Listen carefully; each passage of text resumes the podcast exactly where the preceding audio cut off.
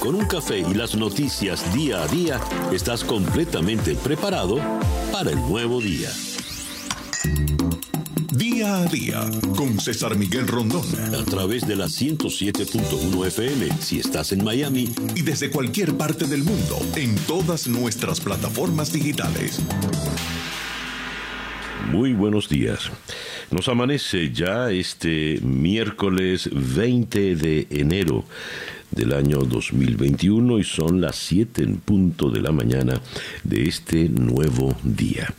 Está usted en la sintonía de día a día desde Miami para el mundo por Mundial 990 AM, 98.7 FM y Éxitos 107.1 FM en la ciudad de Miami. En YouTube por En Conexión Web.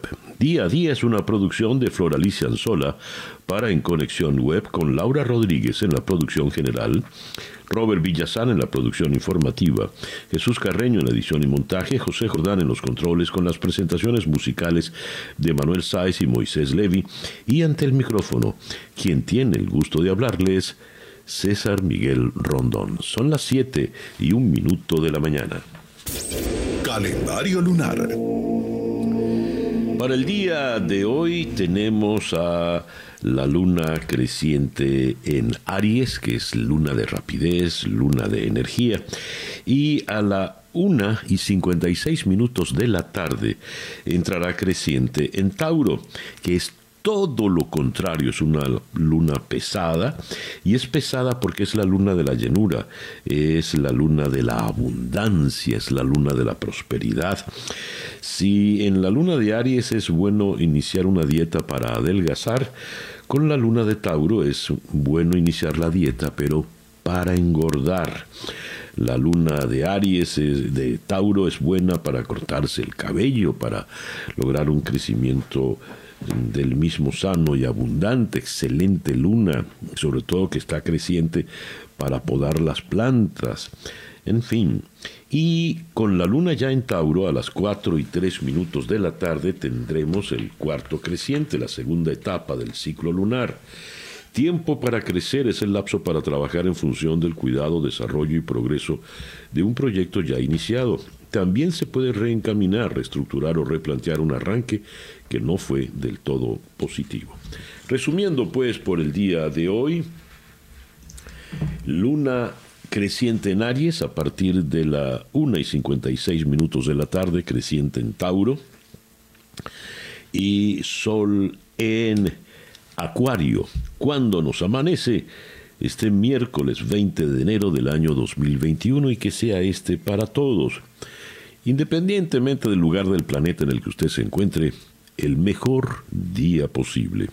Y a las 7 y 3 minutos de la mañana, escuchemos ahora el reporte meteorológico en la voz de Alfredo Finalé. Muy buenos días, Alfredo. Hola, ¿qué tal César? Muy buenos días para todos. Les comento en primer lugar en este miércoles, mitad de semana, enero 20 del 2021, que tenemos en el mapa del tiempo del día de hoy un débil frente casi estacionario sobre el norte del estado de la Florida. Altas presiones dominan todo el centro sur del estado. Será otro día estable y seco. Las temperaturas, tal cual se había estado pronosticando, han tenido un incremento gradual. El lunes las máximas quedaban entre 70 y 73 grados. Ayer martes las máximas temperaturas quedaban entre 74 a 75 grados Fahrenheit. Para hoy siguen en ascenso. Hoy se pronostican valores entre 74 a 78 grados Fahrenheit. Otro día mayormente soleado, sin lluvias, con vientos del noreste que en el mar alcanzan de 10 a 15 nudos, olas de 2 a 3 pies de altura, la bahía moderadamente movida. Estamos iniciando hoy la fase lunar de cuarto creciente. El resto de la semana poco cambio en general, mayormente soleado, sin lluvias y sigue el ascenso gradual de las temperaturas. Yo soy Alfredo Finale y les deseo muy buenos días. Muchísimas gracias, Alfredo. Alfredo Finale es el meteorólogo de nuestra emisora hermana, actualidad 1040 AM. Y el reloj indica que ya son las 7 y cuatro minutos de la mañana acá en Día a Día, desde Miami para el mundo. Pero vengamos a la realidad, el reloj indica que son las siete y ocho minutos de la mañana acá en Día a Día. Vamos ahora con la información fundamental en los Estados Unidos. Las noticias de hoy en Estados Unidos. Comienzo por la primera página de The Washington Post que nos trae una edición especial en el día de hoy por ser el día de la juramentación, el día inaugural del nuevo gobierno. Eh, un grupo eh, habría se, ha descubierto que había un grupo que estaba implicado para eh, en la violencia que ha experimentado la ciudad capital eh, y eh, hay aquí alegatos contra veteranos del, del, ejército. Y es bueno destacar que entre las una docena es un número pequeño 12 entre 25 mil pero fueron retirados de la del servicio de protección de la guardia de hoy en en Washington porque es curioso son extremistas blancos, eh, supremacistas blancos. En el Senado hay incertidumbre porque eh, pues hay que darle celeridad a las designaciones del presidente Biden y eh, el senador Holly ya vetó, eh, puso una piedra en el camino de la juramentación del secretario Mallorca. Ya entraremos en, en detalles sobre esta información. Lo interesante es que Mitch McConnell ha roto ya definitivamente con el presidente Trump y le ha acusado de eh, ser el responsable de los ataques al Capitolio. Eh, dice el señor McConnell, el republicano más influyente en el Congreso, que el presidente Trump fue el responsable de esos ataques porque él fue el que eh, arengó a la, a la multitud. Es el, la aurora de una nueva... La nación está agotada. Así se lee en la primera página de The New York Times. Hay que pasar la página de estos cuatro años de la crisis que provocó Donald Trump para entrar en un nuevo eh, círculo.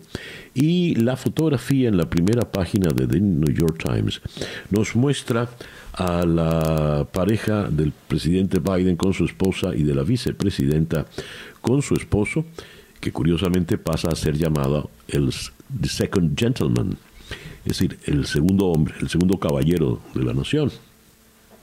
Ante el espejo de agua en la ciudad de, Washington, allí dieron una oración por los caídos en durante el COVID, las 400 mil personas que han fallecido en menos de un año por el COVID y el mal manejo que se ha hecho de la pandemia.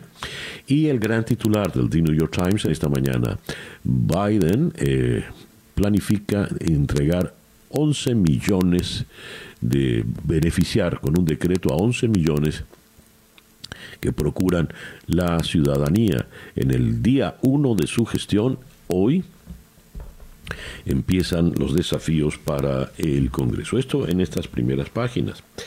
Regreso a la postura de Mitch McConnell. El senador McConnell inició la sesión de ayer martes apuntando un dedo acusador al presidente Trump.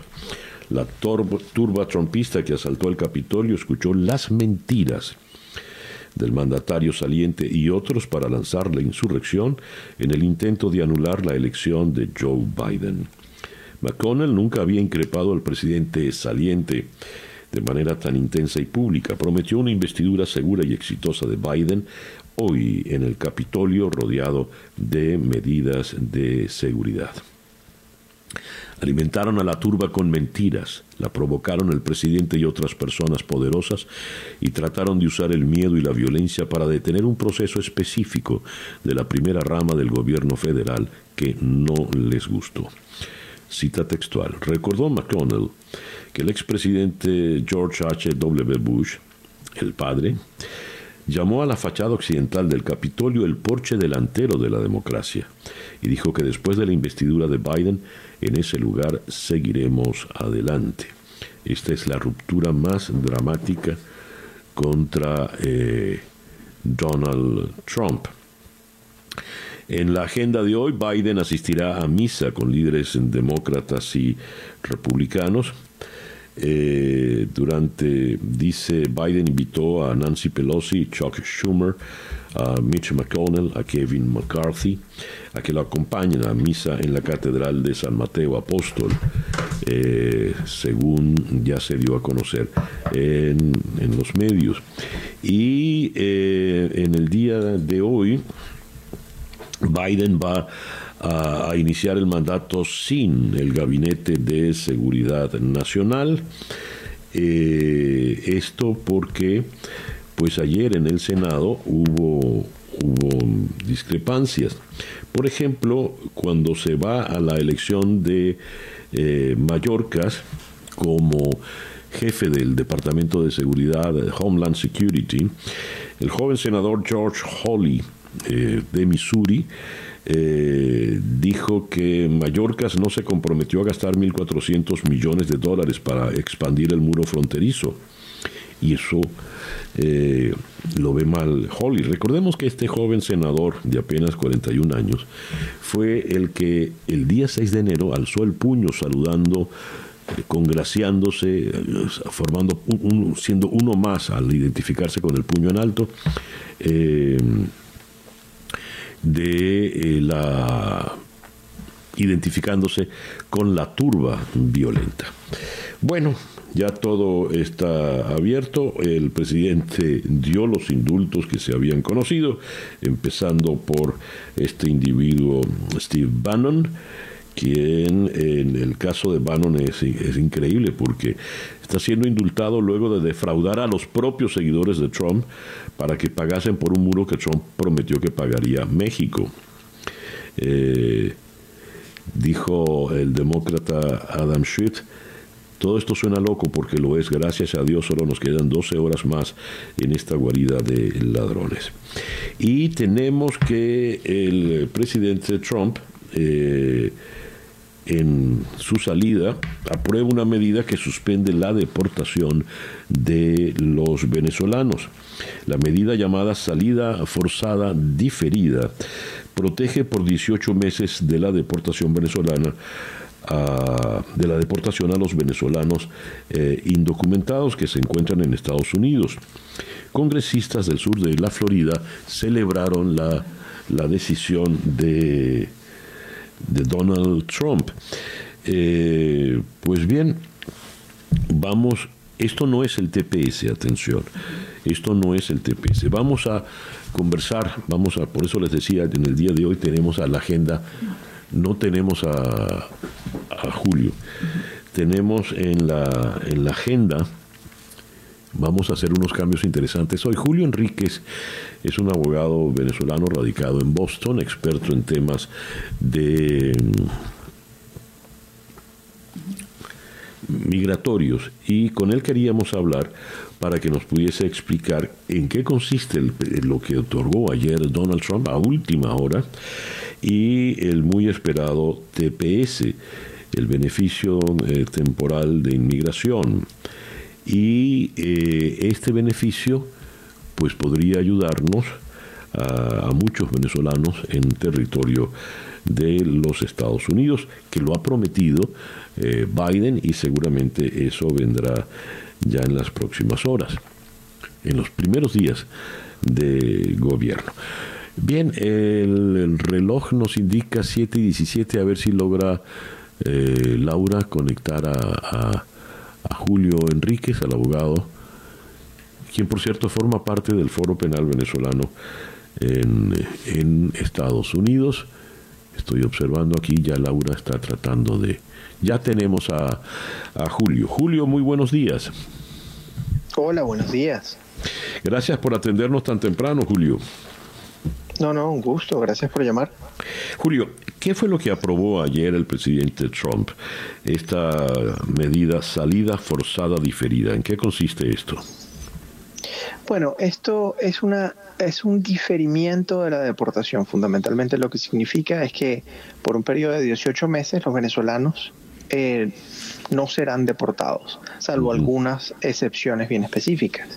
El, eh, el, el, memorándum, que así se llama, ¿no? este, este decreto, eh, eh, tiene algunas excepciones sobre los venezolanos que pudieran ser deportados. Fundamentalmente para ser beneficiario de esto hay que estar presente en Estados Unidos físicamente justamente hoy, el 20 de enero de 2021. Las personas que estén, los venezolanos que estén físicamente hoy, eh, en su gran mayoría van a ser beneficiarios de esto.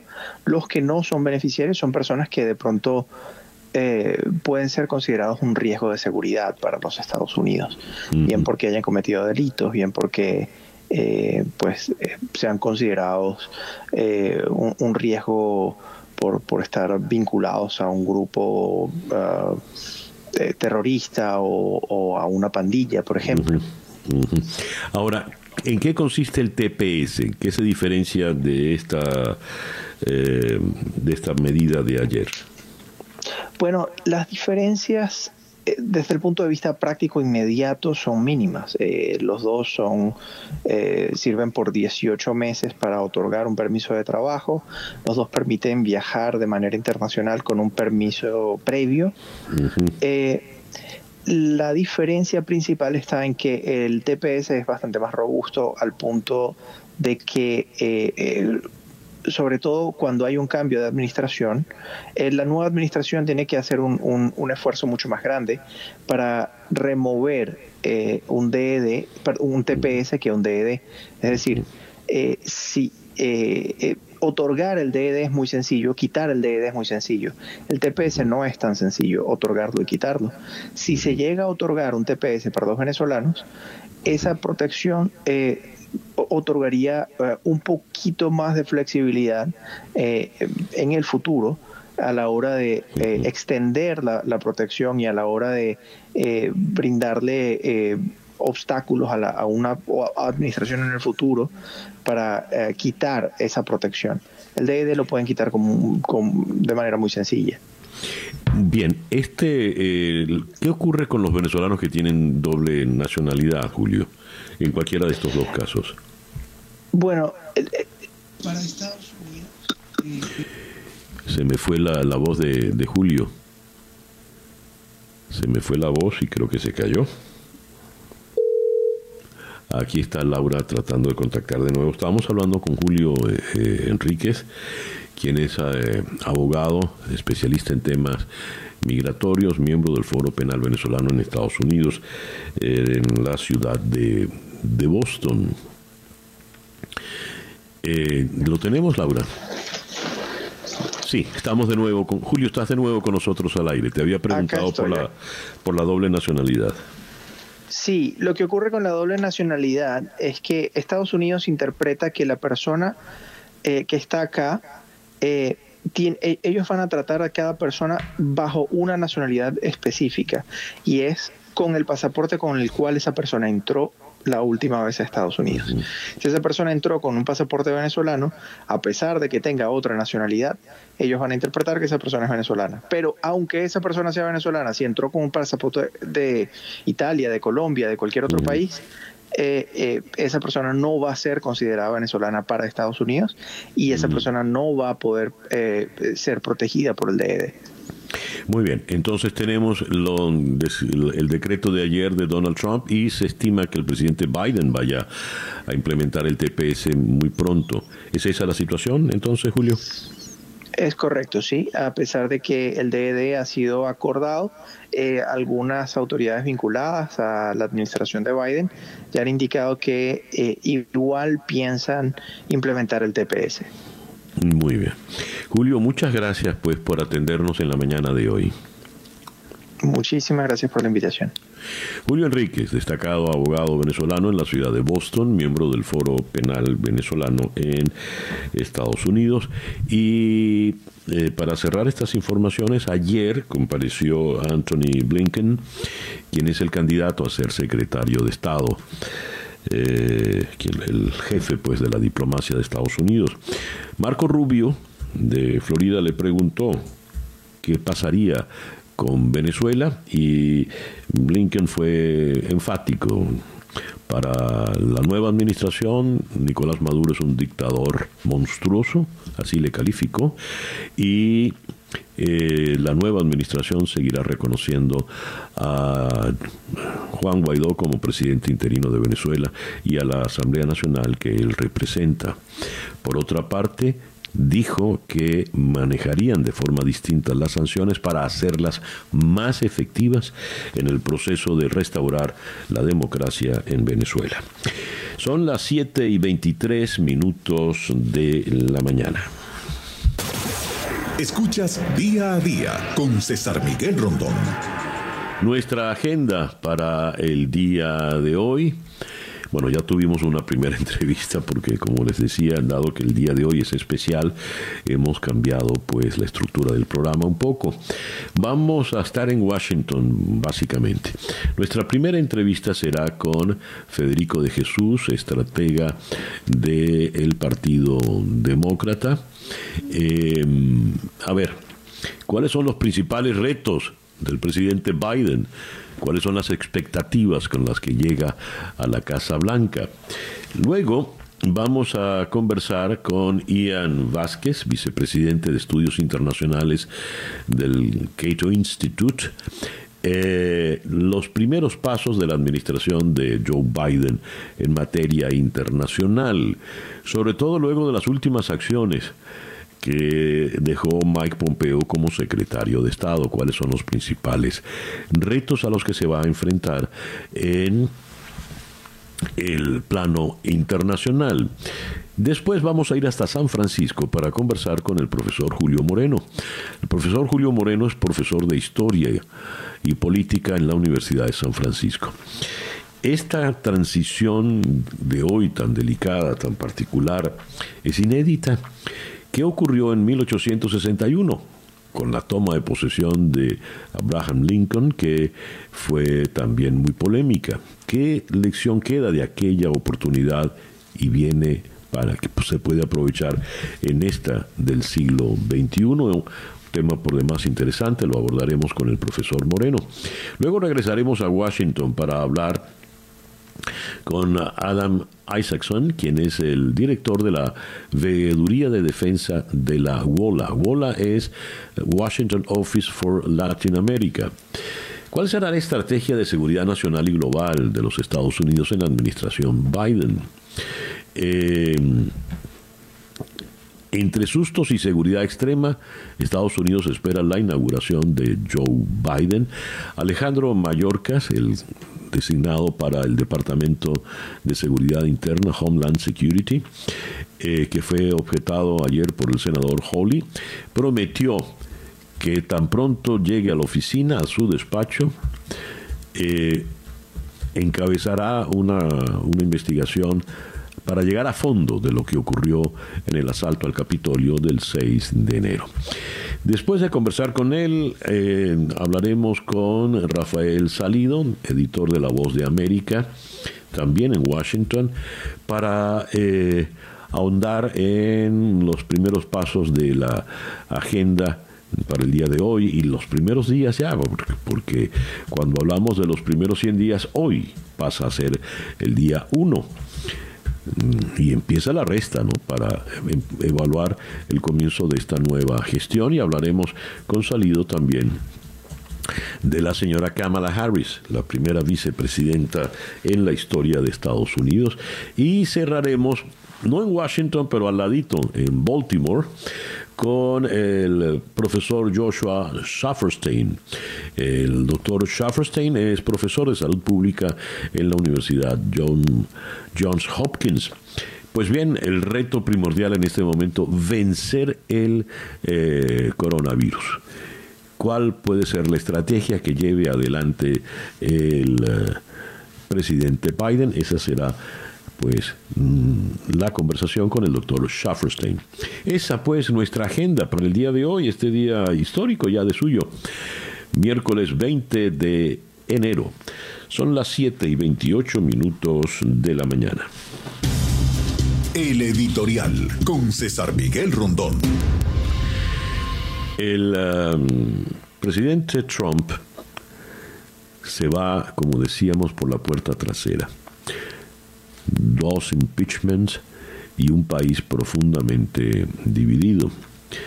Se va a su lujosa propiedad Mar a Lago en Florida, llevándose el Air Force One. El Air Force One, en un día como este, se le brindaba al presidente entrante para que pudiese llegar a Washington. Trump, como si fuese su avión, pues no, él se lo lleva a, Washington. No va a estar en la toma de posesión. Ayer habló del comienzo de su movimiento y no mencionó para nada a Biden. Mientras el presidente estaba en estos últimos desplantes, indultando a delincuentes ya comprometidos como Steve Bannon, eh, el presidente Joe Biden estaba despidiéndose de Delaware, el estado que ha representado durante 35 años en el Senado de los Estados Unidos. Y allí en Delaware eh, fue muy sentimental. Las lágrimas vinieron a sus ojos cuando recordó a su hijo Bo, que víctima de un cáncer feroz, estaba llamado a continuar la carrera política. Si estuviera aquí le llamaríamos presidente, dijo el padre hablando de su hijo, y como el hijo no pudo, pues entonces el padre lleva adelante la encomienda. Al llegar a Washington fue a rezar por los caídos y para hoy ha convocado a una misa a todos, demócratas, republicanos. Estamos hablando de un hombre que, por lo visto, es un hombre de fe, por lo visto es un hombre de sentimientos, es un hombre doliente frente a la indolencia del que está saliendo. La actitud que ha tenido el presidente Trump, ya a punto de ser solo expresidente, me hizo pensar mucho en el libro que escribió su sobrina, la psicóloga Mary Trump. Mucho, demasiado, siempre muy, eh, nunca suficiente y siempre demasiado, como mi familia crió al hombre más peligroso del mundo. Yo sugiero volver sobre esa lectura, porque siendo la señora Trump, la doctora Mary Trump, una psicóloga, y analiza con conocimiento psicológico cómo fue criado Donald J. Trump, pues quizá entendamos qué fue lo que pasó en la Casa Blanca en estos últimos cuatro años. Pasemos la página y que sean tiempos mejores. 7 y 31 minutos de la mañana, una pequeña pausa y ya regresamos. Día a día.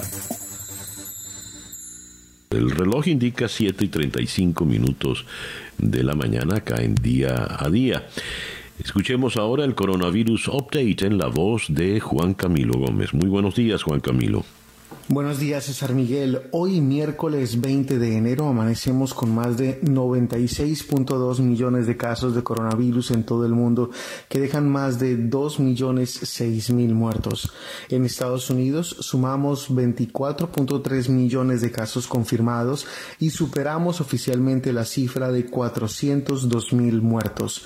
En Florida tenemos 1.59 millones de casos confirmados y un total de 24.435 muertos. Dios.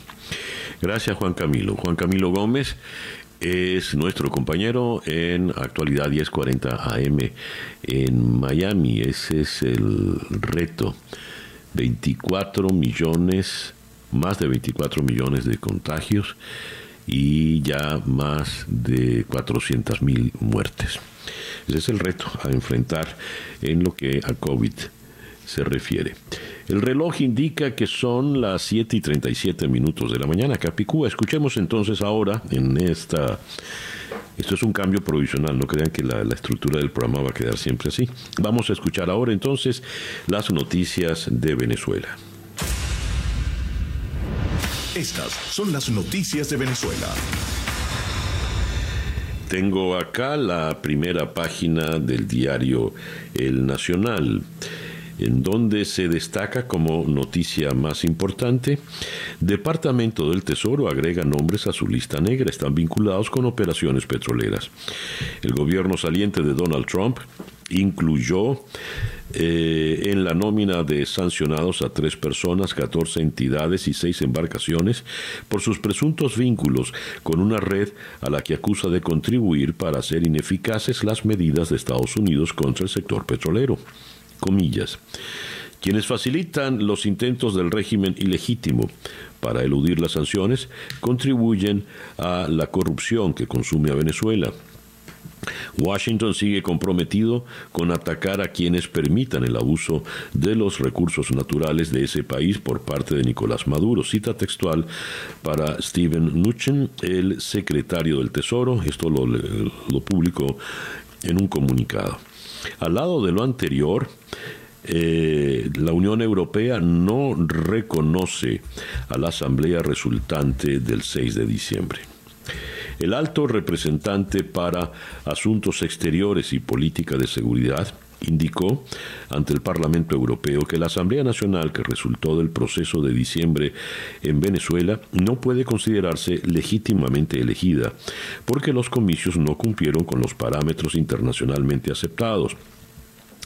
Dijo Borrell que las previsiones para lograr unas elecciones libres no han ocurrido y en consecuencia los Estados miembros de la Unión Europea mantendrán una presión calibrada y selectiva.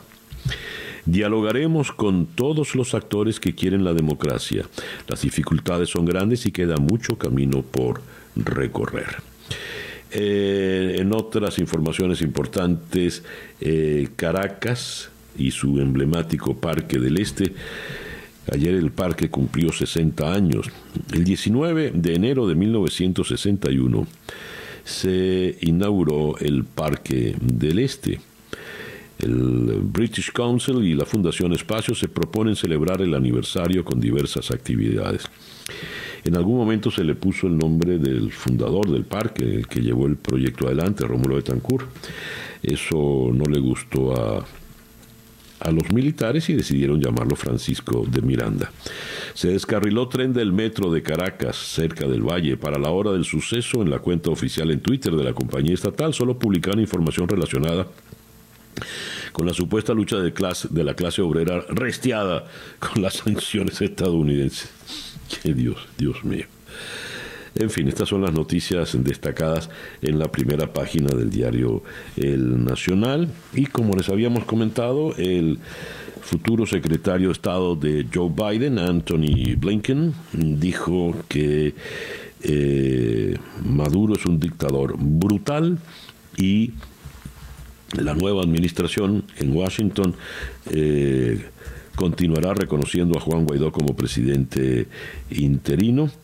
Eh, intentará dirigir de manera más eficaz las sanciones a Venezuela, buscando más asistencia humanitaria para el pueblo venezolano, según la comparecencia ayer en el Senado de Anthony Blinken. El reloj indica que son las 7 y 41 minutos de la mañana. Noticias de Latinoamérica. En el diario Milenio en Ciudad de México, eh, el gran titular se lo dan a, a Trump. Recen por Biden, aunque Trump no mencionó a Biden. El presidente es ufana de no haber declarado nuevas guerras, de la eliminación de dos mandos terroristas y de legar la frontera más segura en la historia de su país. Esto apenas comienza, dijo ayer Trump. Pero la fotografía con la que ilustran la primera página es curiosa porque eh, muestra a un par de trabajadores del Museo de Cera de París que están quitándole literalmente la cabeza a la estatua de cera de Donald Trump. ¿Por qué? Porque van a retirar la estatua de Donald Trump del Museo de Cera eh, de París. Eh, tenemos acá en otras informaciones de América Latina, Jair Bolsonaro rompió el silencio sobre la polémica con eh, Sao Paulo, la vacuna es de Brasil, no de un gobernador. Bolsonaro afirmó que el antígeno desarrollado por el laboratorio chino Sinovac y el Instituto Butantan es la vacuna de Brasil y no de ningún gobernador. Esto en referencia al gobernador del estado de Sao Paulo, Joao Doria, su principal rival político. Brasil volvió a registrar más de mil muertos y 60 mil casos de coronavirus en las últimas 24 horas. Eh, Guatemala continúa retornando migrantes de caravana. Las autoridades de Honduras lamentaron la respuesta de Guatemala a la caravana de migrantes que llegó el fin de semana a la frontera con el propósito de cruzar hacia México en su camino hacia Estados Unidos. El gobierno de Honduras, a través de un comunicado, solicitó una investigación de los hechos y pidió buscar soluciones bilaterales. Los nicaragüenses esperan que Biden mantenga la presión sobre Ortega. La transición del gobierno estadounidense se da el mismo año en que Nicaragua organiza elecciones presidenciales en medio de la demanda de reformas electorales, garantías constitucionales y respeto a los derechos humanos y políticos de los participantes en la contienda electoral. Escándalo en Chile. Un famoso músico y diputado enfrenta graves denuncias de abuso sexual y eh, violación. No tengo más información al respecto. En México eh, la Consejería Jurídica de la Presidencia informó que solicitó al Tribunal Electoral analizar un acuerdo emitido por esta en el que se establecen los criterios para que el presidente Andrés Manuel López Obrador evite hablar sobre elecciones en su conferencia matutina. Cito, la Consejería Jurídica de la Presidencia de la República solicitó al Tribunal Electoral que analice la legalidad del acuerdo emitido por el Instituto Nacional Electoral, donde establece un mecanismo indebido de censura previa en contra del presidente de México. Fin de la cita. La Corte Interamericana de Derechos Humanos abordará casos contra Ecuador, Chile, Brasil, Colombia y Guatemala. La Corte celebrará entre el 25 de enero y el 19 de febrero un periodo ordinario de sesiones que incluyen las audiencias públicas de casos contra Ecuador, Chile, Brasil, Colombia y Guatemala. La Corte, con sede en Costa Rica, informó que la primera audiencia será en los días 27 y 28 sobre el caso Garzón Guzmán contra Ecuador. El reloj indica 7 y 44 minutos de la mañana luego de haber leído para ustedes la información en la América Latina. La información del mundo día a día. Eh, tengo acá eh, el primer ministro de Italia, Giuseppe Conte, ha tenido que conformarse con sobrevivir a la crisis abierta en las últimas semanas. Los números en el Senado solo le han permitido obtener una mayoría simple para sustituir a los 18 parlamentarios de Italia Viva, el partido de Matteo Renzi, que finalmente se abstuvo. Después de días convencido de que podría hacerlo holgadamente, solo logró una prórroga con una ajustadísima votación, 156 votos a favor y 140 en contra, que no augura un gran futuro a la coalición. Ahora Conte deberá consultar con el presidente de la República, Sergio Mattarella, y valorar la posibilidad de dimitir. Pero todo indica que seguirá adelante al menos unos días más para aprobar las medidas pendientes y tratar de reunir a más parlamentarios. Bruselas se propone impulsar la autonomía financiera de la Unión Europea ante la inestabilidad política en Estados Unidos y los recelos que sigue despertando China. La Comisión Europea dio luz verde a una nueva propuesta para disputar al dólar su hegemonía en los mercados financieros mundiales para corregir las vulnerabilidades de un sistema financiero internacional dominado por el dólar. El Ejecutivo Comunitario se propone avanzar en la unión bancaria y del mercado de capitales, aprovechar las emisiones masivas de bonos europeos y protegerse de la política de sanciones de Washington. Turquía detiene a cientos de miles, perdón, a cientos de militares sospechosos de vínculos golpistas. Las unidades antiterroristas de la policía turca han lanzado una amplia operación para detener a 238 militares, casi todos en activo, sospechosos de tener vínculos con la cofradía del predicador islamista exiliado Fethullah Gulen, al que Ankara achaca el fallido golpe de Estado de 2016. Irak aplaza elecciones al 10 de octubre para garantizar unos comicios justos. El Consejo de Ministros de Irak decidió posponer la fecha de las elecciones anticipadas previstas para el próximo 6 de junio al 10 de octubre después de que la Comisión Electoral iraquí sugiriera un aplazamiento para garantizar unos comicios integrales justos y equitativos. Y tenemos acá que la justicia rusa aplazó al 5 de enero un juicio por difamación contra, contra Alexei Navalny. Según dijo hoy la abogada del opositor ruso contra quien pesan varios procesos judiciales desde su regreso a Moscú. La Corte aplazó hoy miércoles 20 la audiencia por difamación porque Alexei Navalny está detenido y no fue trasladado al tribunal, dijo Olga Mikhailova. Navalny fue detenido el domingo en cuanto llegó a Moscú procedente de Alemania, donde estuvo convaleciente por el envenenamiento que él le atribuye al presidente Vladimir Putin, aunque el gobierno de Putin rechaza estos eh, señalamientos. Y cierro dándole un vistazo a la prensa española. El país en Madrid más de 6 millones de mayores se vacunarán a partir de marzo.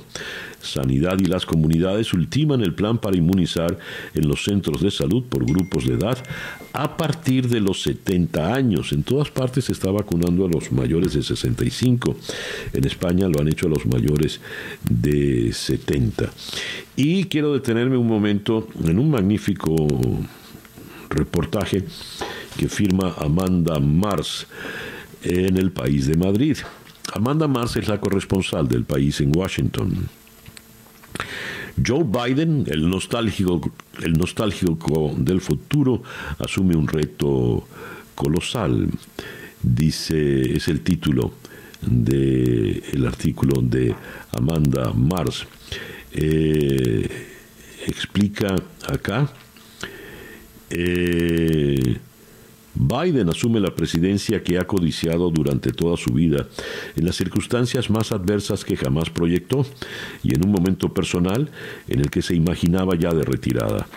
Después de dos carreras presidenciales fracasadas y una tercera en la que se le llegó a dar por muerto, el destino le ha puesto al frente de unos Estados Unidos atravesados por tres graves crisis, la peor pandemia en un siglo, la recesión más aguda desde la Gran Represión y una incipiente ruptura de la convivencia. El reto es mayúsculo, escribe Amanda Mars, de calibre rooseveltiano, pero la oportunidad política eh, resulta colosal, rooseveltiana también. Biden será el presidente que, previsiblemente, proclame el fin de la pandemia, el que complete el programa de vacunación y el que, salvo sorpresas, pueda, pueda celebrar la superación de la debacle económica. El destino ha escrito que este político de 78 años y sin excesivo carisma, moderado en un tiempo efervescente, ocupe lo que en el mundo de la fotografía se llama el instante decisivo se habla mucho de que será presidente de un solo mandato. Poco importa. Escribirá igualmente un episodio capital de Estados Unidos y con este de medio mundo. Un par de párrafos del artículo de Amanda Mars hoy en eh, la edición del país en Madrid. El reloj indica que son las 7 y 51 minutos de la mañana acá en Día a Día. Día a Día con César Miguel Rondón. Y bien, eh, vamos entonces en nuestra ronda de entrevistas en la ciudad de Washington. Eh, tenemos en la línea telefónica a Federico de Jesús, estratega demócrata, fue portavoz de la campaña Obama-Biden en el año 2008, de manera pues que estamos hablando de alguien que conoce muy bien a Joseph Robinette Biden Jr., quien hoy está a punto de jurarse como el cuadragésimo sexto presidente de los Estados Unidos. Federico, muy buenos días, muchas gracias por atendernos. Buenos días, César, un placer. A ver, usted que conoce a Joe Biden, que le conoce bien porque ha estado cerca de él en varias oportunidades, ¿Cómo se prepara este hombre? Evidentemente sensible. Ayer le vimos conmovido en su despedida en Delaware, luego en el homenaje a los caídos por el COVID. ¿Cómo se prepara este hombre aparentemente frágil para el reto descomunal de gobernar un país dividido? Bueno, es la, es la preparación que lleva de décadas de experiencia de su vida entera, no solamente por su servicio en el Senado y como vicepresidente, sino como hombre de Estado y como ser humano que, como tú mencionaste, ha pasado muchas cosas en la vida que, le han enseñado muchas lecciones de, de sufrimiento, pero también de sobreponerse obstáculos. Ayer él habló eh, frente al monumento de Lincoln de que para poder sanar hay que recordar. Y, yo creo que es importante no solamente recordar a las 400 mil personas que han fallecido por el COVID, sino todas las personas que han sufrido estos cuatro años, ya sea porque les separaron la familia en la frontera o porque no los dejaron entrar por la prohibición de musulmanes o porque simplemente recibieron un insulto, una amenaza de un tuit de- del presidente que se convirtió eh, en una pesadilla. Y todas esas personas eh, necesitan sanar en este país que, que ha visto tanta división y yo creo que Joe Biden por sus experiencias de vida sabe que, que tiene que estar listo eh, ya desde- dentro de pocas horas y son esas experiencias que, que lo han conmovido y le han dado la sensibilidad y la experiencia para poder lidiar con, con un país eh, pues, que, que está dividido por la mitad. Eh, Federico, salimos de un presidente vehemente, eh, agresivo, eh, belicoso si se quiere, al menos en, su verbo, en su manera de hablar y de comportarse, para ir a un hombre que más de uno lo ve con ojos, caramba, el abuelito bueno, inofensivo, pacífico. ¿Es realmente Biden esa imagen de abuelito frágil, ya viejito, pacífico, inofensivo? Bueno, yo no lo, categoría- categorizaría como, como tan frágil. Eh, lo vimos saliendo corriendo cuando aceptó eh, su victoria luego de las elecciones. Sí, obviamente está avanzado de edad, pero tiene gran vitalidad cuando, cuando habla y creo que es la persona que nuevamente tiene esa experiencia, pero también tiene una misión que tiene que completar. Eh, yo creo que se quedó con las ganas de servir y cuando murió su hijo Hunter, eh, pues se interrumpió lo que en su momento pudo haber sido la- el, final de su carrera en la vicepresidencia de los Estados Unidos. Y yo creo que, que el destino lo ha colocado en un momento donde él va a poder usar todo ese bagaje, eh, todos esos contactos que él tiene en ambos partidos para el bien de los Estados Unidos y, y se está comenzando, ¿verdad?, con una misa con los líderes de ambos partidos del Congreso. Luego de la inauguración irá junto a ex eh, presidentes de ambos partidos al cementerio de Arlington para honrar a las tropas. Así que yo creo que ese es el comienzo que, Estados Unidos se merece y, y por el cual obviamente pues no podemos engañarnos, van a haber divisiones políticas, pero si podemos por lo menos estar unidos en que tiene que haber eh, civilidad y diálogo, eso sería un buen comienzo. Has mencionado, Federico, la misa a la que han invitado a, todos, a tanto demócratas como republicanos. Y resulta algo interesante, eh, el presidente Biden por lo visto es un hombre de fe. Y algo interesantísimo, es apenas el segundo católico en ser presidente de Estados Unidos. El primero fue John Fitzgerald Kennedy hace ya unos cuantos años, ¿no? Hace ya más de 60 años. ¿Cuán religioso es Joe Biden y qué implica esta condición eh, para eh, Estados Unidos en estos tiempos de forzada reconciliación? Pues eh, eh, él es muy católico, sí. Él, él siempre ha sido una persona muy católica. eh, eso pues lo ha guiado a través de su vida. Eh, nuevamente, cuando perdió a su esposa eh, e hija eh, en un accidente en los años 70, pues eso también lo ayudó a restablecer su pues, este, su compás moral en el sentido de, su estabilidad, ¿verdad? Emocional. Acababa de salir electo del Senado de los Estados Unidos, es un hombre joven, 29 años, eh, así que es algo que ha sido bien presente en, en su vida, pero eh, ha sido el tipo de político que él ha dicho, mira, esto es para mí una cuestión muy personal, eh, yo no le voy a imponer mi fe ni mis creencias a nadie, eh, pero le ha servido yo creo que, que de guía espiritual en, momentos muy oscuros y yo creo que eso va a ayudar mucho al proceso de sanación moral de Estados Unidos. Ojalá. Federico, muchísimas gracias por atendernos en la mañana de hoy. Federico de Jesús es estratega del Partido Demócrata y él fue portavoz de la campaña Obama-Biden en el 2008 y ha estado siempre muy cerca de eh, el ahora presidente Joe Biden.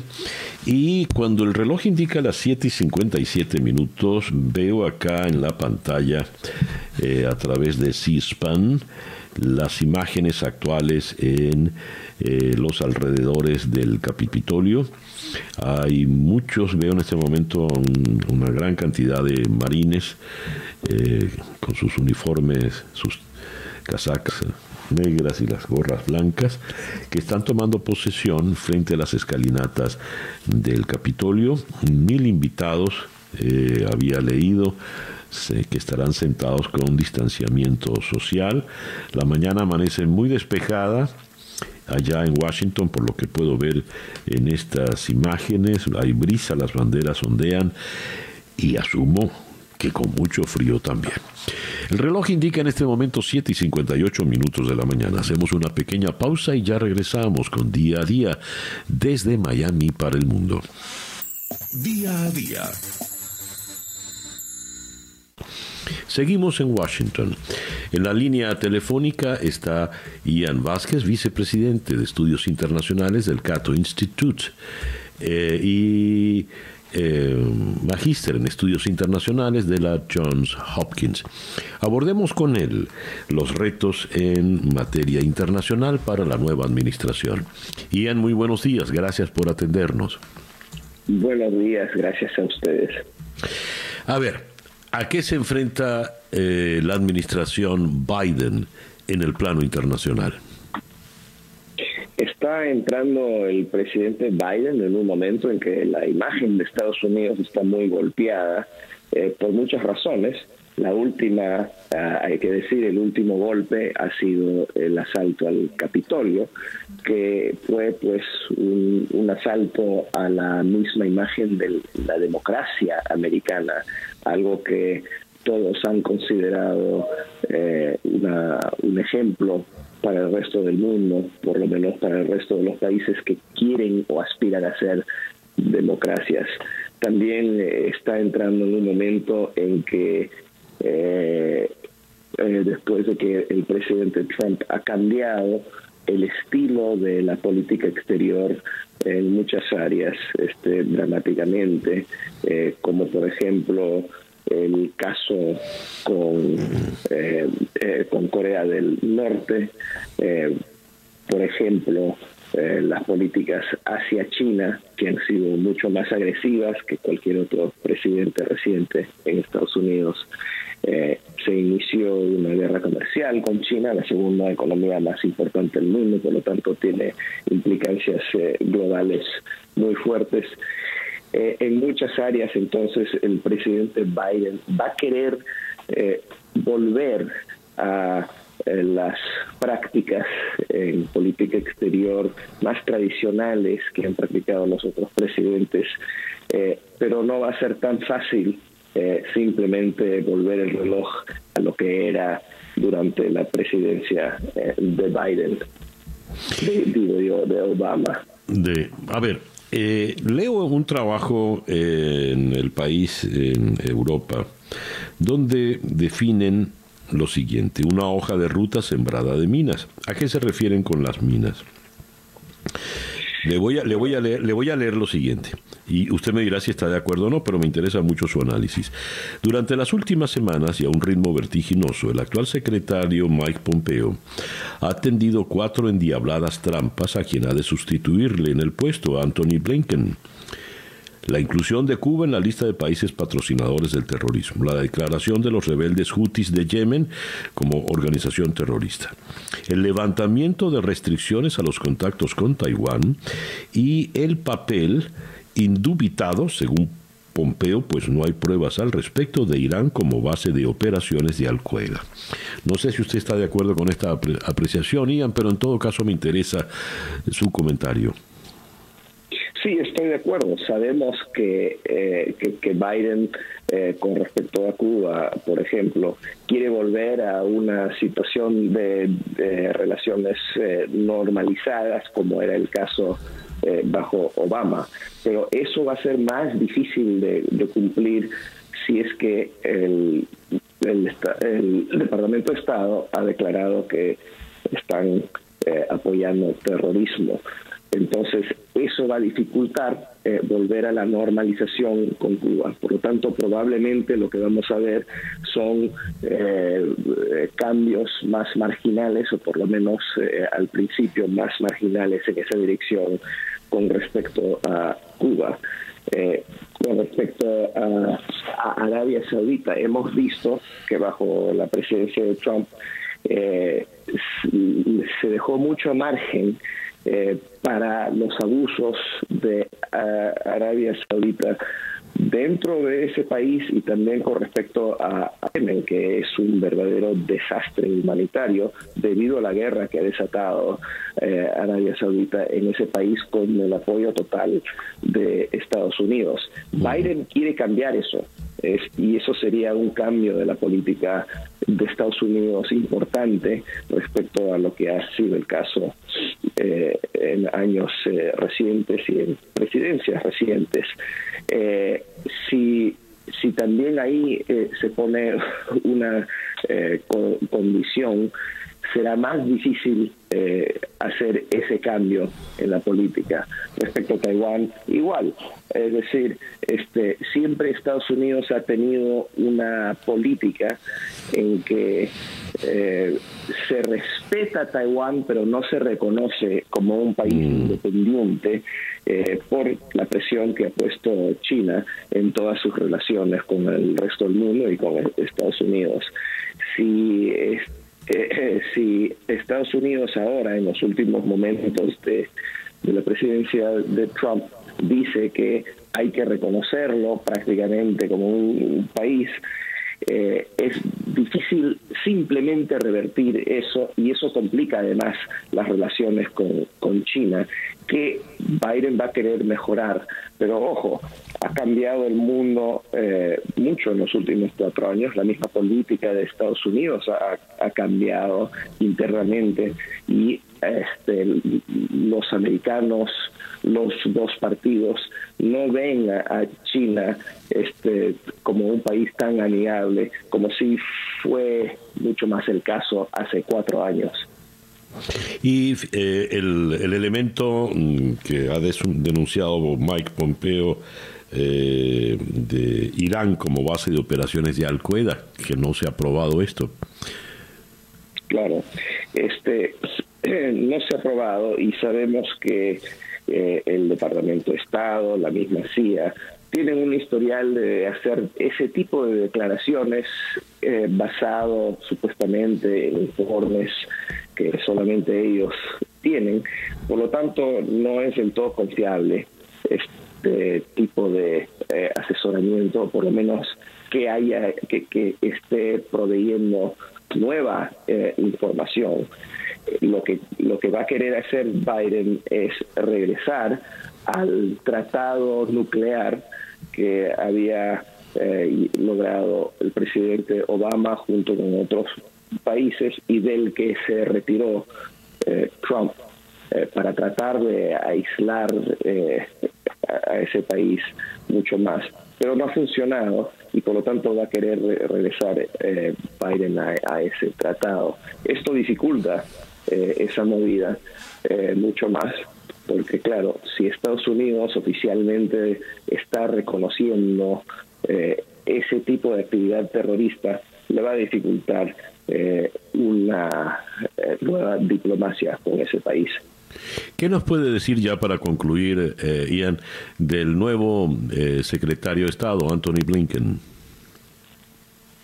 Bueno, este eh, es un señor que, creo que representa la, política exterior que, que Biden va a eh, querer eh, promover, reconociendo primero que Biden fue el vicepresidente de Obama y por lo tanto va a querer apoyar varias de esas ese tipo de política exterior, pero reconociendo además que han habido grandes cambios en los últimos cuatro años que no van a permitir un simple regreso a las políticas eh, de Obama.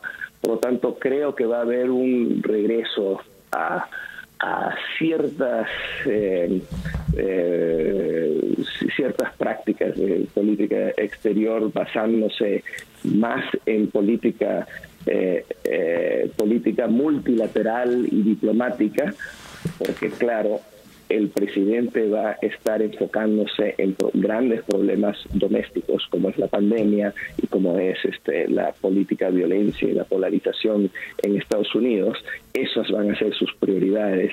Por lo tanto, creo que Blinken va a ser un, un secretario que va a querer enfatizar el regreso a la diplomacia cuando, cuando pueda usarse mucho más que ha sido el caso con Trump.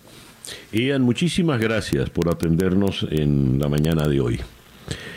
Muchas gracias. Ian Vázquez, eh, vicepresidente de Estudios Internacionales del Cato Institute en la ciudad de Washington. Y allí en esa ciudad, en este instante, a las 8 y 14 minutos de la mañana, Donald Trump ha salido de la Casa Blanca, caminó al jardín y ya está abordando el helicóptero que le llevará a la base Andrews, desde donde despegará en el Air Force One rumbo a Mar-a-Lago, fundado en un grueso abrigo, a su lado, llevado de la mano, iba Melania de riguroso traje negro, lentes oscuros. La imagen podía lucir luctuosa y ahora le siguen, ¿quiénes son estos, Floralicia? Estos son... Eh, Ivanka y Jared Kushner, ¿no? No, la verdad es que no pareciera que... No pareciera, me dice Floralicia, que conoce más a Ivanka. Bueno, están abordando el, inmenso helicóptero que les llevará a la base Andrews, donde no será despedido por el vicepresidente Mike Pence. Y no lo va a despedir Mike Pence porque si lo despide no llega a tiempo para la juramentación de Biden, que es la prioridad en el día de hoy. Son las 8 y 15 minutos de la mañana acá en Día a Día. Día a Día. De la ciudad de Washington vamos ahora a la ciudad de San Francisco, donde, donde en la línea telefónica está el profesor Julio Moreno. Moreno es profesor de Historia y Política en la Universidad de San Francisco. Julio, muy buenos días, gracias por atendernos. Buenos días, César Miguel. Gracias por la invitación. A ti, sobre todo que a esta hora, pues hay un madrugonazo al otro lado del, del continente, ¿no? sí, claro. Julio, a ver, esta es una eh, transmisión de mando difícil, áspera. Eh, Donald Trump mm, ni siquiera ha tenido una palabra de cortesía para el presidente entrante por lo tanto no habrá tampoco del entrante para el saliente, cosa que era ya tradición, es decir, una manera de mantener una continuidad en el gobierno de la nación más poderosa del mundo. Ya que dominas tanto la historia de los Estados Unidos, ¿esto qué significa históricamente? Pero históricamente no hay duda que en el siglo XX y el siglo XXI es una, una transición presidencial que es bastante controvertida, ¿no? Precisamente porque no es una transición pacífica, ¿no? Sabemos que ya murieron cinco personas hace unos días, unas semanas, entonces no es una transición pacífica, no es la transición más tensa y más violenta en la historia estadounidense, César Miguel. ¿Cuál fue la más tensa y violenta? Mira, sin duda hay tres casos que se destacan en la historia de los Estados Unidos como transiciones uh, bastante uh, conflictivas y violentas, ¿no? La que se destaca como la más violenta es la de la elección de 1960, César Miguel, cuando se da la transición entre el presidente James Buchanan y el presidente Lincoln, ¿no? En ese entonces, a finales de los años 1850, el presidente Buchanan había enfatizado, le había dado bastante rienda a, a los estados de la Confederación del Sur de los Estados Unidos. Quiere decir que cuando el presidente uh, Lincoln es elegido, entre la presidencia y la transición de la presidencia, siete estados se separan de los Estados Unidos y ocho estados antes de que él tomara la presidencia, ocho estados estaban debatiendo, César Miguel, la posibilidad de, de separarse de los Estados Unidos, ¿no? Sabemos que se separaron y que se dio una guerra civil en ese entonces. Esta es la elección que se destaca como la más violenta y la que ha, que ha tenido peso más, uh, más histórico en este país, uh, César Miguel. Fíjate, Julio, si tomamos las enseñanzas de la historia, sabemos que la historia no suele repetirse, pero hay que tenerla como referente esa transición violenta llevó a una guerra civil y el, el, el, abismo, la fractura entre el pueblo norteamericano en este momento es muy honda. Estamos hablando en términos relativos. ¿Qué le puede esperar teniendo ese referente histórico al pueblo americano de este siglo XXI? Sí, claro, César, muy excelente criterio en, el, rol de la historia en, nuestras vidas, ¿no? Mira, tiene, tiene razón, me parece que vivimos un momento bastante crítico en la historia estadounidense precisamente porque la polarización que tenemos hoy día es bastante seria, ¿no? Como lo hemos visto, los eventos que se dieron en la ciudad de Washington, D.C., hace dos semanas aproximadamente, este, eh, habla de una polarización que, que se ha estado palpando, César Miguel, en los, los últimos años, las últimas dos décadas en realidad, ¿no? Pero parece uh -huh. que el presidente Trump le dio mucho más encaje a esos grupos extremistas de, de, de derecha y bueno, vimos lo que sucedió en, hace dos semanas, ¿no? Y me parece que, que esa polarización no termina, César Miguel, eso va a continuar. Eh, la cuestión aquí, yo creo, es que qué postura va a tomar el Partido Republicano, porque sabemos que hay varios miembros en el Congreso que todavía le, le están dando cuerda a, esa, a esas tendencias que, que son bastante destructivas para, nuestra política para nuestra sociedad, ¿no? Entonces me parece que es un momento crítico, este, y yo creo, como te mencioné anteriormente, me parece que, que, no, mira, parece que no podemos tomar de antemano el hecho de que la estabilidad política es, ha sido esencial para los Estados Unidos y lo que ha sido algo que, que ha hecho único a los Estados Unidos en comparación a otros países, ¿no?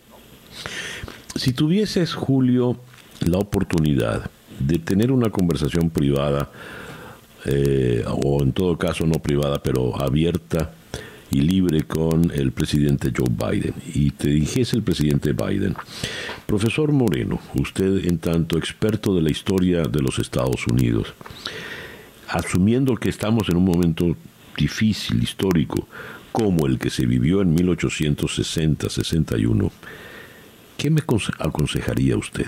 ¿Tú qué le responderías? Sí, mira, César, les respondería que es esencial que continúe tratando de, ese tono de reconciliación nacional y esa política, ¿no? Yo creo que eso es esencial hoy día, pero la reconciliación, César Miguel, requiere de, de los dos de los dos partidos, ¿no? Y me parece de que por un lado el presidente Biden desde el inicio ha, dicho de que ha tomado un tono de reconciliación y de, de, unificar el país, ¿no? Eso lo tiene que continuar. Pero por otro lado, César Miguel, me parece que es esencial también que como votantes, ¿no? Como ciudadanos estadounidenses, cada uno de nosotros insistamos a los representantes del Congreso estadounidense que, que le den la mano al partido, al partido demócrata y al presidente Joe Biden, ¿no? Porque yo creo que esa unidad nacional, yo creo que es importantísima, César Miguel, al, fin, al fin y al cabo, no, este país no, no, no, no tiene todos estamos en el mismo equipo, ¿no? Seamos demócratas, seamos republicanos, y lo que vimos en Washington DC no beneficia a nadie, ¿no? Yo creo que este, este punto es importantísimo de que nosotros como ciudadanos insistamos a los políticos que tomen esa rienda de reconciliación, porque es un momento que, que necesitamos esa, esa unificación, básicamente, ¿no? Ya. Julio, muchísimas gracias por atendernos en esta mañana. Gracias por la invitación. Julio Moreno, profesor de Historia y Política en la Universidad de San Francisco, obviamente desde San Francisco, 8 y 23 minutos de la mañana acá en Día a Día. Día a día. Regresamos ahora a la ciudad de Washington, donde en la línea telefónica está Adam Isaacson, director de Veduría de Defensa en la WOLA. WOLA son las iniciales de Washington Office for Latin America. Adam, muy buenos días, gracias por atendernos. Buenos días, César Miguel, un gusto conocerlo. Adam, el señor Alejandro Mayorkas eh, compareció ayer ante el Senado y es nominado como eh, secretario del Departamento de Seguridad Nacional, el Homeland Security. Eh, él allí dijo que hará todo lo que pueda para que no se repita el ataque al Capitolio. Sin embargo, fue objetado por este joven senador eh, de Missouri, Hawley, que se hizo, se dio a conocer porque el 6 de enero alzó su puño saludando así a los que a la, a la turba que luego violentó en el Capitolio. A ver, estamos hablando de seguridad en un momento de crítico para la seguridad. Me gustaría, Adam, su impresión sobre esto que está pasando, sobre el señor Alejandro Mayorkas y sobre el senador Holly. Por favor. Sí, claro. Pues el, el señor Mayorkas es el nominado de Biden y como todos los nominados de Biden está esperando una muy pronta uh, con, confirmación del Senado para que pueda empezar a trabajar. El senador Hawley dice que está en desacuerdo uh, sobre temas de seguridad fronteriza que realmente son irreconciliables uh, entre los del extremo del Partido Republicano y los nominados de Biden. Uh, en el Senado tienen el poder informal de poner como una, una, una pauta, un hold en inglés, sobre esas nominaciones. Un solo senador puede demorar por cuestión de semanas una nominación de un secretario, un embajador, un juez. Y eso es lo que está haciendo Hawley yo diría realmente por razones de teatro político. Está tratando de apelar a los que apoyaron a Trump para que cambiaran, uh, para que ajustaran sus lealtades y para que apoyaran a, él. Es porque está realmente posicionándose como el candidato presidencial de la derecha, de, a la derecha del Partido Republicano. Ya, es decir, eh, es solo una estrategia, es solo, como usted lo definió, teatro político, de manera tal de que Mallorca podría ser eh, confirmado como secretario de la del Homeland Security eh, Sí. pr- prontamente, ¿verdad? Sí, para la gente como Josh Hawley, Mallorca es demasiado suave, no tiene una línea bastante dura en contra de la inmigración no documentada, Ah, no, especialmente los que llegan buscando asilo. Ah, Hawley quiere seguir la política actual de seguir um, rechazando a cualquier solicitante de asilo y cerrar la frontera. Y por supuesto, Mallorca, como ha dicho ayer en, en la audiencia, no comparte eso y dice que las leyes uh, son distintas. Mallorca quiere uh, dejar uh, cerrar la, la construcción de la, del muro fronterizo, que también apoya mucho Hawley. Uh, y pues entonces las diferencias son irreconciliables. Yo creo que Mallorca sí va a lograr confirmarse en el Senado, pero va a costar más tiempo que los demás nombrados del Senado debido a esa maniobra de Hawley y vamos a perder varias semanas en el tema de seguridad uh, nacional. Fíjese, eh, Adam, el, um, este, el, el, el, el, señor Mallorcas ha dicho que va a investigar a fondo lo que ocurrió el 6 de enero en el Capitolio.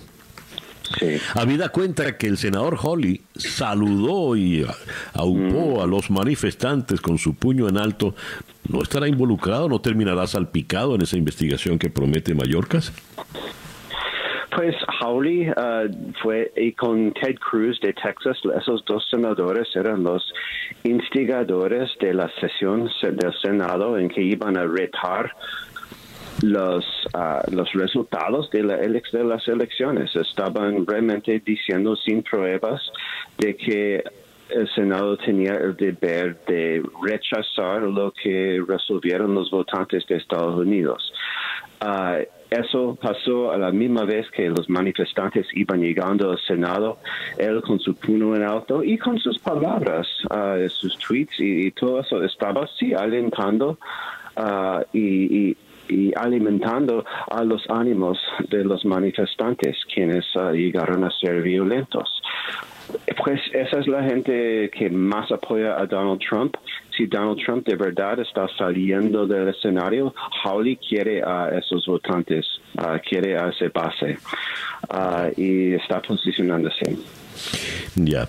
Adam, muchísimas gracias por atendernos en la mañana de hoy. No, un placer uh, estar con ustedes. Uh, esperamos que tengamos un día tranquilo. Ojalá así sea. Adam Isaacson, eh, ojalá. Adam Isaacson es el director de veeduría eh, de defensa en WOLA. WOLA son las iniciales de Washington Office for Latin America. Y eh, mientras conversábamos con Isaacson, el helicóptero hizo el corto trayecto entre la Casa Blanca y, eh, y la base Andrews acaba de aterrizar en la base Andrews, donde se espera que eh, eh, Trump diga unas palabras y ya le está aguardando allí el Air Force One, que no se lo dio al presidente Biden, como es costumbre. Y aquí sí le está esperando Ivanka, el yerno Korsner, en fin, aquí sí está ya toda la familia despidiéndose del poder. 8 y 29 minutos de la mañana, una pequeña pausa y ya regresamos acá en Día a Día. Sintonizas Día a Día con César Miguel Rondón. El reloj indica en este momento 8 y 36 minutos de la mañana, esto es Día a día eh, desde Miami para el mundo. En Miami nos sintonizan en Mundial 990M. 98.7 FM en Kendall, éxito 107.1 FM en el sur de la Florida y por supuesto en YouTube en Conexión Web. Continuamos en la ciudad de Washington. Eh, es el, centro, todos los ojos del mundo en este momento en Washington. Presidente Trump eh, se dispone a dar unas palabras en la base Andrews antes de abordar el Air Force One rumbo a su mansión en Mar-a-Lago. ¿Qué nos espera para el día de hoy? En la línea telefónica está Rafael Salido, editor de La Voz de América, precisamente en Washington. Rafael, muy buenos días. Hola, buenos días, César Miguel. ¿Qué tal todo? Bien, eso te pregunto a ti, ¿qué tal todo por allá en Washington? ¿Cómo avanza el día? Bueno, la palabra sería expectantes. Digo, a ver, va a ser todo bastante inusual eh, y es difícil saber exactamente qué esperar. Así que, bueno, así estamos todos hoy en Washington, un poco expectantes. Muy bien, ya eh, Trump salió de la Casa Blanca, está en este momento en Andrews y va a abordar el Air Force One que según la tradición en este último día se ponía ya a disposición del presidente entrante para que pudiera ir a Washington. Eh, es una transición muy áspera. Eh, Trump ni siquiera mencionó a Biden por su nombre en el día de ayer. ¿Qué comentarios ha despertado esto allá en la capital? Bueno, sin duda un poco de, sorpresa y un poco de, decepción en un país que, que, se honra, que se enorgullece de, su, de su tradición democrática y, de las transiciones pacíficas que ha habido. Esta es un tanto diferente, sin lugar a dudas. La, bueno, la primera vez en más de un siglo, desde 1869, que, el presidente no, no acude a la investidura de, su sucesor.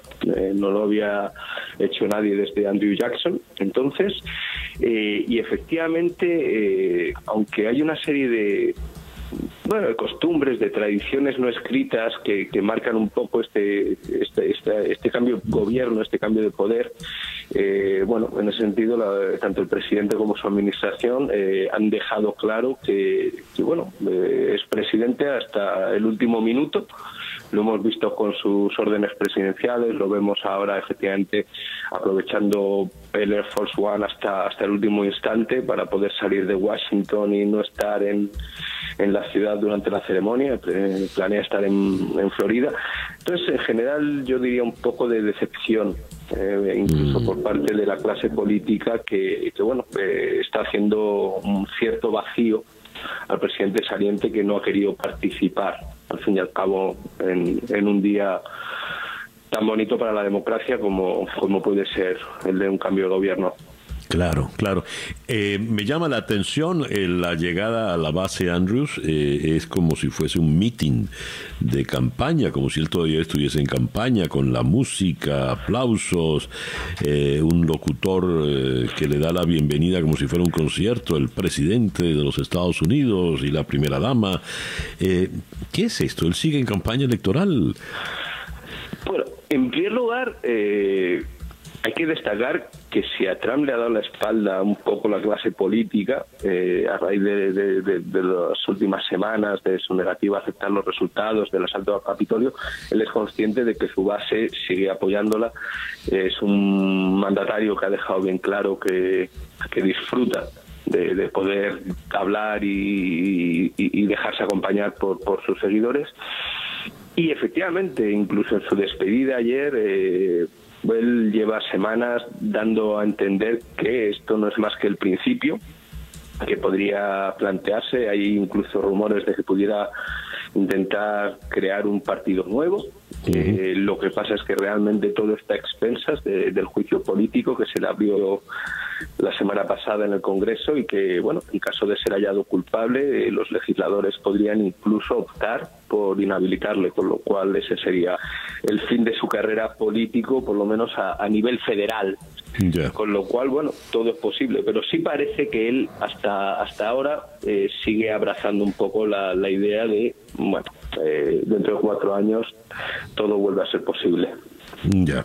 Ahora fíjate, eh, Rafael, volviendo al día de hoy, en breve eh, se supone habrá una, un servicio religioso en la Catedral de San Mateo Apóstol. Eh, esta es una, una, una catedral católica, habida cuenta que Biden es católico, ¿y qué tipo de oficio se espera allí? Bueno, eh, efectivamente, Biden, eh, la fe de Biden es bastante consistente, bastante sólida, siempre siempre ha, nunca la ha ocultado y siempre se ha enorgullecido, siempre ha dicho que, que ha sido fundamental tanto en su carrera como sobre todo en su vida. Eh, hay que recordar que, que Joe Biden es una persona que, que ha sufrido golpes muy duros eh, a lo largo de su vida, la pérdida de su primera esposa, de, de su hija, que cuando siendo niña, de hace cinco años de, de su hijo mayor, Bo. Eh, entonces sí se espera que sea un acto, bueno, de conciliación principalmente, que al fin y al cabo es lo que se puede esperar de, de un acto de este tipo y seguramente es lo que necesita este país en estos momentos. Un, un poco dejar de mirar atrás y, y mirar un poco al futuro con la esperanza de, de avanzar juntos. Y eso es lo que quiere eh, llevar a cabo el presidente Biden una vez que asuma el cargo. Entonces se espera que vaya un poco por, por esa línea. Está previsto, según ten- tengo aquí en la agenda de hoy, que a las 5 y 15 de la tarde eh, Biden firme decretos presidenciales y otras medidas. ¿Tienes información, Rafael? ¿Ya en firme de qué firmará?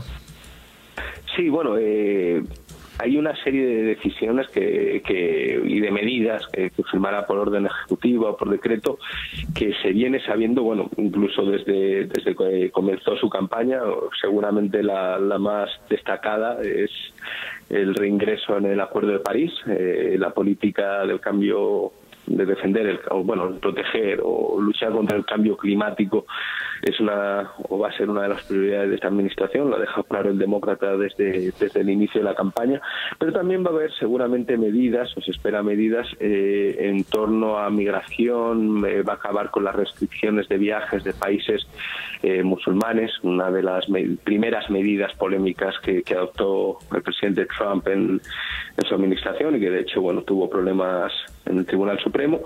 También parece ser que va a ordenar que se ponga fin a, la construcción del muro, que después de cuatro años realmente más que una construcción ha sido una reconstrucción. Eh, cabe destacar que, pocos kilómetros nuevos de muro se han, se han construido a lo largo de estos cuatro años por un sinfín de problemas burocráticos, técnicos, de fondos, pero Biden va a acabar con, con una política que es vista para, para, para los demócratas y en especial para Biden como una política completamente antimigratoria y que por lo tanto no representa los valores de este país.